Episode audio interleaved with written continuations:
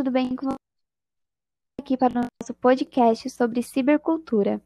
Para quem não nos conhece, eu sou a Fabielle Souza.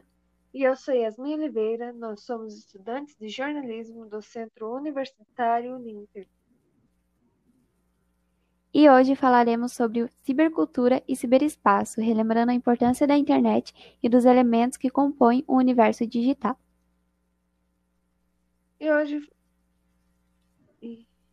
é, cybercultura é naturalmente uma forma de cultura surgida junto com o desenvolvimento das tecnologias digitais. Esse espaço virtual faz com que indivíduos consigam se comunicar sem a necessidade da presença física.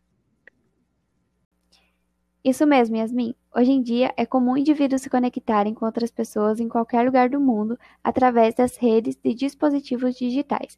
Porém, o ciberespaço se compreende não somente como um ambiente de comunicação, mas também de divulgação de informação, de entretenimento e cultura, onde os indivíduos também podem colaborar na criação de conteúdos, se tornando uma mistura de produtor e consumidor, ou seja, o ambiente é democrático, onde todos podem ter acesso e ao mesmo tempo gerar informações. Isso nos faz lembrar da cultura remix. Para quem não sabe é, esse termo representa uma sociedade acostumada a compartilhar, transformar e editar obras conhecidas é, e protegidas por, de, por direitos autorais. Essa prática não é só presente na música, mas também na produção audiovisual e literária, utilizando da popularização dos recursos é, de produção de conteúdos e de fidelidade de divulgá-las na internet. Há uma infinidade de plataformas, espaços e processos a partir dos quais a cultura remix se expressa, como podcasts, sites, redes sociais e blogs. E por falar em blogs, eles foram uma das mais expressivas formas de comunicação da cibercultura.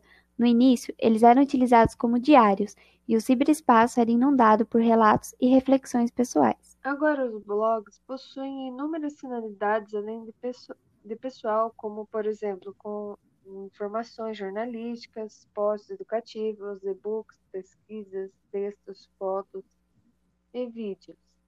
Os blogs aceleraram o desenvolvimento do ciberespaço, indicando novas formas de pensar a relação é, conteúdo-ferramenta é, digital. Para finalizar, vamos falar um pouco sobre a cultura dos fãs e também sobre a teoria da cauda longa. Bom, os fãs, sem dúvida alguma, desempenham um papel muito importante para o processo de engajamento nas mídias, pois são eles que ajudam a divulgar informações sobre os conteúdos que mais lhe agradam em diversos meios, principalmente na internet, onde compartilham seus sentimentos e opiniões. Acrescentando sobre esse assunto da cultura dos fãs, antigamente os fãs eram pessoas consideradas perigosas que poderiam machucar seu ídolo. Por exemplo, é, o fã do John Lennon que matou o artista, desde daí ficou uma imagem distorcida do fã. Mas, mas hoje em dia, esse termo fã tem mudado bastante de significado.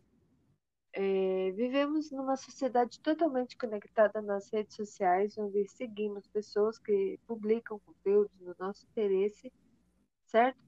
Quantas vezes já fomos influenciados na hora de comprar algo?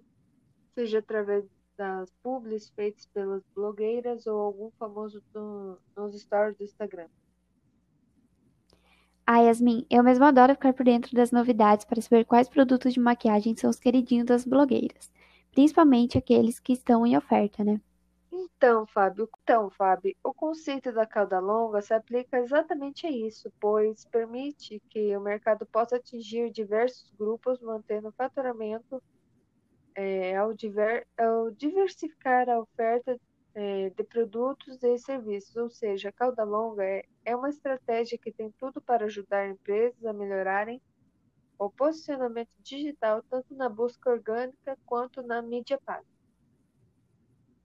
Bom, pessoal, ficamos por aqui. Espero que tenham gostado do nosso podcast sobre cibercultura.